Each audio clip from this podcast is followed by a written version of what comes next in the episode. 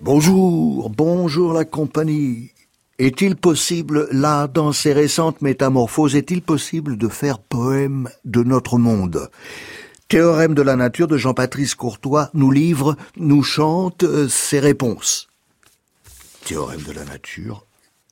La jacinthe d'eau, le cadmium, le strontium, l'algue porphyra, le minuscule rotifère, organisme de nourriture des crabes d'eau, le manganèse, le septième continent plastique, les îles artificielles, les fleuves et les rivières, les mangroves, les 435 réacteurs nucléaires, la danse de la vache des héréros et leurs costumes couleurs en tissus coloniaux retaillés pour une langue syntaxe, leurs voisins, les namas, les polypes coralliens, les arbres urbains, les arbres forestiers, les herbes plantes de bord de route en surconsommation de CO2, les êtres manifestations, concrétions, les entités hétérogènes entre elles et à elles-mêmes à force d'y être forcées, tous existent au titre de résidus de la politique.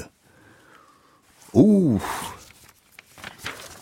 À une autre page, la nature fait de la politique parce qu'elle n'existe pas.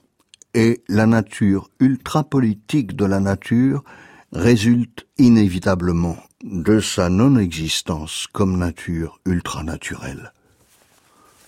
Et page 10, tu vas le dédicacer à Alain Prochian, souvenir des pièces de théâtre de Jean-François Perret. La génétique, combien de clics pendant qu'on parle un clic, une modification, clic, une modification, une base nucléide, une seule, base validée, clic, validation. Longue suite ensuite, raisonnée, bien sûr, pour un encore meilleur bien d'intention, long futur de gants cliquant avec des mains dedans en fin de parcours, depuis le cerveau, puis suite recommençante de mains par gants interposés pour clic. La différence entre le cerveau et le vivant n'est pas réduite, mais augmentés par les gestes neuronaux. Eux, en débranchés rationnels, mettent en marche les mains commandantes du nombre réalisé en actes. Et, comme poème final, comment nommer ce monde, comment le décrire Page 116, il faudrait les odeurs de mort, il faudrait, masquant celles de l'enfance, il faudrait la recherche de la rivière de remplacement, les volcans qui lâchent le vitriol, qui creusent jusqu'aux racines des arbres. Il faudrait le soufre dans les rivières et l'odorat des saumons soqueils qui perçoivent les cendres dans les fleuves. Il faudrait la cascade géante en mur d'eau infranchissable.